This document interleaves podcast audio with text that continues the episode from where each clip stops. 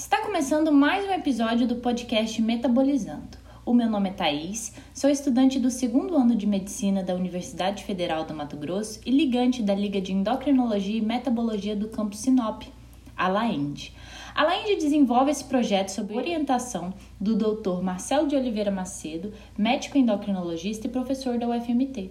No episódio de hoje, vamos falar um pouco sobre o manejo hormonal em pacientes transgêneros e sua disponibilidade no Sistema Único de Saúde. E para isso, eu reconvidei duas colegas de curso e também ligantes da Laente, a Catarine e a Evelyn. Sejam bem-vindas mais uma vez, meninas. Oi, Thaís. É uma honra estar aqui mais uma vez contribuindo com o podcast Metabolizando e muito obrigada pelo convite. Oi, Thaís. Também agradeço muito o convite. Estou muito feliz em poder participar com vocês. Bom, esse tema ele é um tanto quanto é, polemizado socialmente, principalmente pelos é, estigmas sociais que a gente tem ao redor das pessoas transgêneros, né? Então, a primeira pergunta que cabe aqui nesse episódio é: o que são pessoas transgêneros e como é feito o diagnóstico dessas pessoas na nossa prática clínica? Então, Thaís, antes de responder a sua pergunta, é importante a gente ressaltar que a identidade de gênero se refere à experiência de uma pessoa com seu próprio gênero. Nesse sentido, uma pessoa transgênero, como o próprio termo diz, é uma pessoa que possui uma identidade de gênero diferente do sexo biológico. Por exemplo, o homem trans é uma pessoa que nasceu com o sexo feminino e se identifica como homem. Já a mulher trans é o contrário, ou seja, uma mulher que nasceu com o sexo masculino, mas que se identifica como mulher. Essa incompatibilidade entre o sexo biológico e a identidade de gênero não é considerada um transtorno, em 2013, a Associação Americana de Psiquiatria divulgou a quinta edição do Manual Diagnóstico e Estatístico de Transtornos Mentais e substituiu o termo transtorno de identidade de gênero por disforia do gênero e também alterou os critérios diagnósticos. Com isso, a disforia de gênero pode ser considerada quando existe incongruência entre o sexo do nascimento e a identidade de gênero e quando isso gera sofrimento ou incapacidade para a pessoa trans. Só que nem sempre a pessoa trans atende aos critérios da disforia de gênero. Alguns estudos, por exemplo, afirmam que o diagnóstico da disforia de gênero é um diagnóstico clínico, mas de maneira alguma é um transtorno mental. E a comunidade transgênero considera incongruência de gênero como uma identidade e expressão do gênero próprio. Crianças e adultos trans, por exemplo, frequentemente são diagnosticados como doentes com base em sua identidade ou expressão de gênero, mas as Nações Unidas já destacaram que patologizar é uma das causas primárias das violações de direitos humanos que essas pessoas trans sofrem. Então, de qualquer forma, os transexuais buscam meios para encontrar seu bem-estar biopsicossocial devido ao forte desejo de mudar seu sexo biológico e essa mudança pode ocorrer através da terapia de transição de gênero ou de cirurgia de redesignação sexual.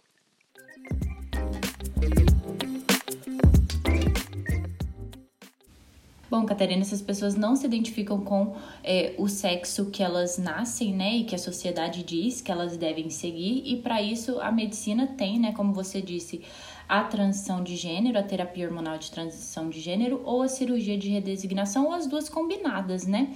É, mas como nosso foco né, é endocrinologia, é, como é feita a terapia de transição de gênero? No que ela consiste? Thaís, a terapia de transição de gênero é então uma terapia hormonal que tem como objetivo reduzir o nível hormonal endógeno e manter os níveis hormonais compatíveis com os níveis hormonais do gênero oposto. É, dessa forma, vai permitir com que surjam características sexuais secundárias na pessoa trans e diminuir também as características sexuais secundárias do sexo biológico. Essas mudanças físicas proporcionam bem-estar físico, mental e também emocional para essas pessoas. E no caso da mulher trans, a terapia com estrogênio é a terapia base do processo de feminização. E esse tratamento vai ter o objetivo de desenvolver as mamas, de distribuir é, a gordura corporal é, e reduzir também o padrão masculino de crescimento dos pelos, seja os pelos da face ou os pelos do corpo. Também é, reduz a oleosidade da pele, a massa muscular, a libido e, enfim, é, esse, essa terapia ela vai amenizar as características masculinas. Então, esses efeitos eles podem ser observados após uns três meses de terapia hormonal e vão é, atingir o ápice aos 24 meses aproximadamente. Os estrogênios, eles também podem ser usados por via oral, transdérmica e parenteral. Além disso, pode ser usado também para mulher trans os antiandrogênios, que são as medicações que são usadas de forma coadjuvante ao tratamento do estrogênio nesse processo de redesignação sexual, uma vez que vão então bloquear o androgênio ou então reduzir a produção de testosterona. Já no caso do homem trans, a testosterona ela vai ser aliada do tratamento hormonal e vai ser administrada por injeções intramusculares de curta ou longa duração, sendo esse intervalo de administração das doses é, variável, ou seja, é, pode variar conforme a resposta clínica, o nível hormonal e também com os efeitos adversos observados. É, de modo geral, então, esse paciente vai apresentar virilização e clitoromegalia. É, a primeira, né, no caso, é a indução das características masculinas e a segunda é o aumento do clitóris.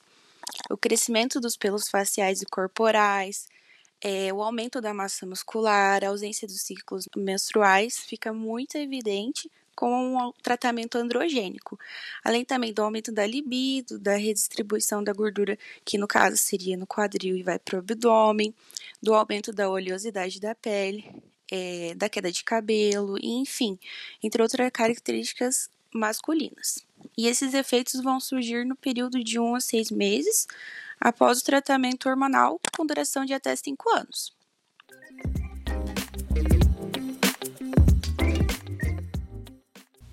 Então, Catarine, como você já começou a citar, né, os tipos de hormônios utilizados, eu acho que uma grande dúvida, né, é, é o, e o receio é a questão do tratamento hormonal, como deve ser feita essa terapia, como você já começou a explicar, é, de forma individualizada, né, de acordo com as características de, de cada paciente. Então, quais são, no geral, os tipos de hormônios que são usados nos pacientes transgêneros? Thaís, é, vou falar de uma forma mais específica sobre esses hormônios. Para as mulheres trans, os estrógenos naturais, eles são preferencialmente escolhíveis do que os sintéticos, por serem mais fáceis de mensurar e sem contar que eles vão permitir o acompanhamento dos níveis de estradiol sérico. O estrogênio natural, é, 17 beta-estradiol, por via transdérmica, ele vai ser priorizado então em pacientes acima dos 40 anos de idade ou com risco elevado para desenvolvimento de doenças cardiovasculares. E já o etinil-estradiol, que é um estrogênio sintético, tem elevado potencial pró-trombótico, que vai estar relacionado à elevação de risco tromboembólico e cardiovascular, por isso ele não é recomendado. Em relação à administração dos antiandrogênicos, eles só vão ser indicados para reduzir o crescimento dos pelos e diminuir a persistência das ereções espontâneas. Já no caso dos homens trans, é, pode-se usar um decanoato de testosterona de longa duração ou testosterona injetável de ação curta, até mesmo testosterona por via transdérmica, que é disponibilizado em gel. Bom, é, como você mesmo disse, né, algumas medicações existem restrições, principalmente é, em relação à idade. E uma dúvida é: existe idade ideal para iniciar a terapia? Então, Thaís, é, no Brasil, de acordo com algumas resoluções mais recentes do Conselho Federal de Medicina, dizem que as pessoas transexuais podem receber hormonização para obter as transformações corporais a partir dos 16 anos de idade. É, muitas pessoas elas já chegam nos serviços de saúde usando hormônios que por vezes são até inapropriados para a condição de saúde dela ou que são administrados de maneira danosa à integridade física dessa pessoa. Então, em casos assim, é importante que o médico ele tenha empatia de não julgar o paciente, mas sim de registrar a medicação utilizada e avaliar possíveis danos que ela possa ter causado. Mas a idade mínima para se iniciar o tratamento com os hormônios é de 16 anos de idade no Brasil. E quais as consequências e efeitos no corpo e na mente do paciente que inicia o tratamento hormonal? Então, é, os efeitos eles variam de acordo com o tratamento. Se ele vai ser transfeminante, né? Ou se ele vai ser transmasculinizante. Em pessoas que serão transfeminadas, os efeitos esperados com o tratamento utilizando os estrógenos, que a Catarine já citou, vão ser de desenvolvimento das mamas, redistribuição da gordura corporal para que se forme uma silhueta mais feminina. Complementando o tratamento com estrógenos, é possível utilizar também alguns medicamentos antiandrógenos, que vão gerar o efeito de bloquear a testosterona existente no corpo do paciente, então impedir as ações desse hormônio. Alguns efeitos que os medicamentos antiandrógenos geram vão ser, por exemplo, a diminuição do surgimento de pelos corporais, diminuição da oleosidade da pele, reduzir a musculatura, a força corporal, reduzir o tamanho dos testículos, diminuir a libido, diminuir o número de ereções, né, tanto voluntárias quanto involuntárias, também diminuir a quantidade e a qualidade dos espermatozoides produzidos por essa pessoa. Já nos pacientes que serão transmasculinizados, é, o tratamento vai ser feito com hormônio testosterona e com suas formulações derivadas.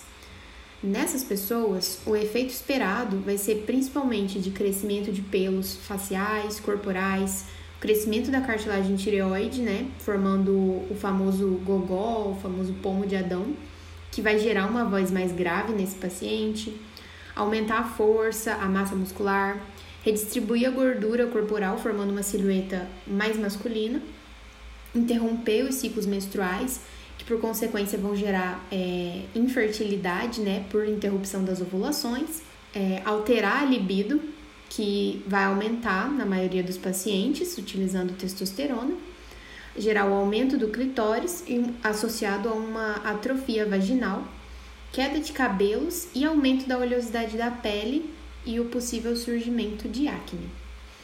É importante lembrar também que existem algumas contraindicações absolutas e outras contraindicações relativas para o uso de cada classe desses medicamentos. Então, isso deve ser conversado com a equipe de saúde que acompanha o paciente para avaliar e cuidar de maneira individual. Uma coisa importante de se pensar também, você perguntou sobre as transformações emocionais na mente do paciente. É, como o paciente tem esse desejo é, de gerar uma mudança corporal, é o foco e é o extremo desejo do paciente mesmo, algumas reações ao uso dos medicamentos podem gerar estresse mental durante esse tratamento hormonizador, principalmente a dificuldade né, de aceitar a nova imagem do, do paciente e algumas reações aos medicamentos que podem não agradar essa pessoa fazendo o tratamento. Por isso é muito importante que se mantenha a psicoterapia durante o tratamento como uma aliada nesse processo de autodescoberta e de transformação.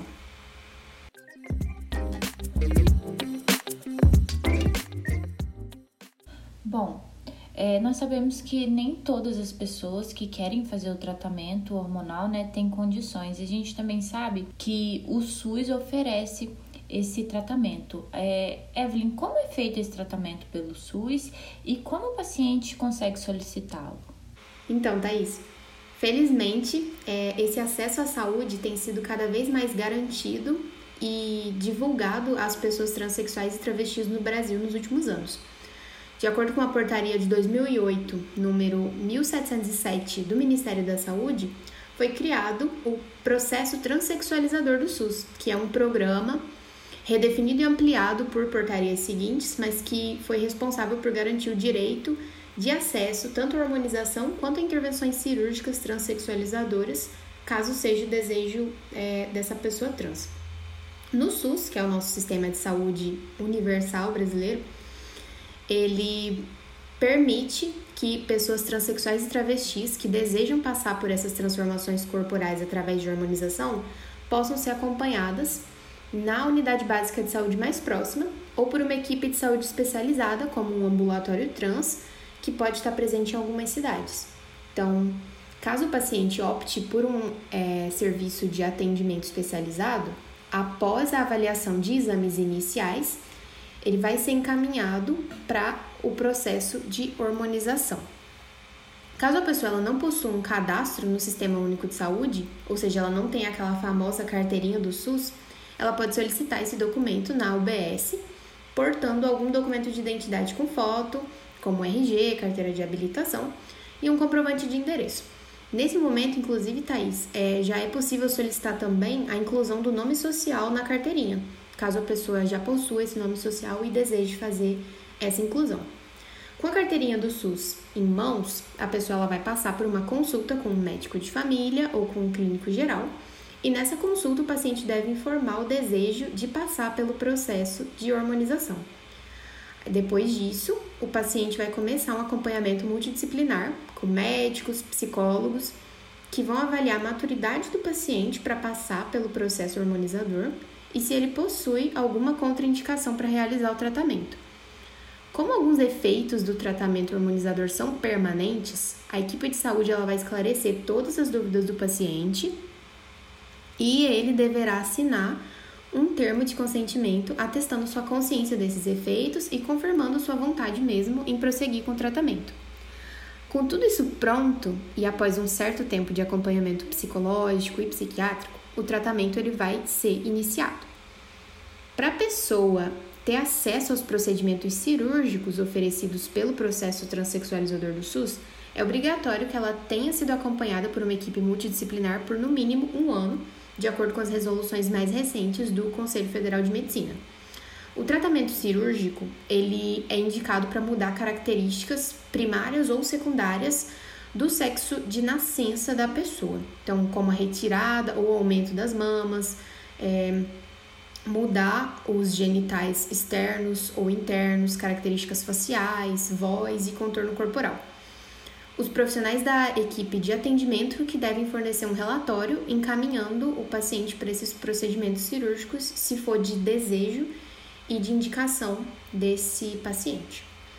E também, uma coisa importante de se falar é que, em caso de algum desrespeito ou preconceito nas unidades de saúde, é possível acionar a Ouvidoria Geral do SUS, que tem um contato virtual ou por telefone no DISC 136, de ligação gratuita e anônima para todo o Brasil.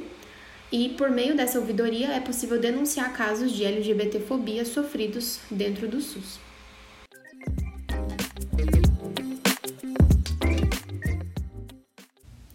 Bom, nós vivemos no país que mais assassina transexuais e travestis no mundo, né?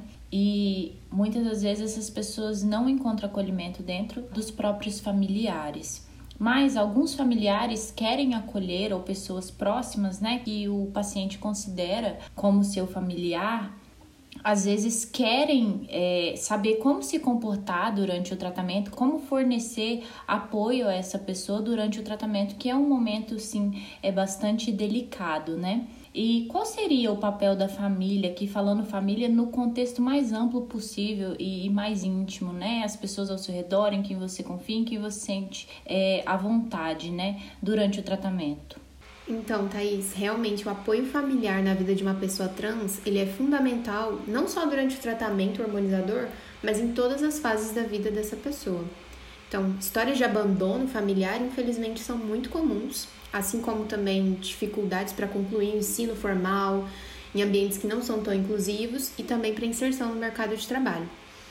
As pessoas trans elas lidam constantemente com uma realidade de exclusão, de violência que ameaça até mesmo a própria existência delas diretamente. Então, assim, durante o tratamento hormonal, o apoio e o suporte da família são ótimos mesmo para ajudar a pessoa a lidar com o tratamento. É importante criar uma rede de apoio para acompanhar a pessoa tanto nas consultas iniciais, antes dela começar de fato a tomada das medicações, e ao longo dos anos de tratamento, celebrando essas mudanças corporais, gerando um ambiente de proteção e de acolhimento. Para a população trans que já enfrenta diariamente tantos preconceitos nos mais diversos ambientes, ser acolhida por essa rede de apoio familiar é algo essencial.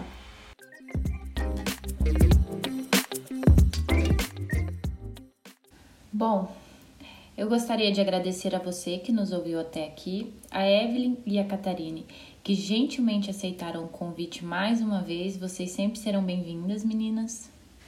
Muito obrigada, Thaís, e a todos os ouvintes do podcast Metabolizando. E até a próxima, pessoal. Obrigada, Thaís, pelo convite e pela oportunidade de falar desse assunto tão importante que eu tanto gosto na área da endocrinologia. Obrigada e até a próxima. Se esse assunto foi de alguma forma útil para você, por favor, preencha o formulário que se encontra na descrição. Se tiver dúvidas, críticas ou elogios, você também pode entrar em contato conosco pelo Instagram da Lainde, que é laendeufmt.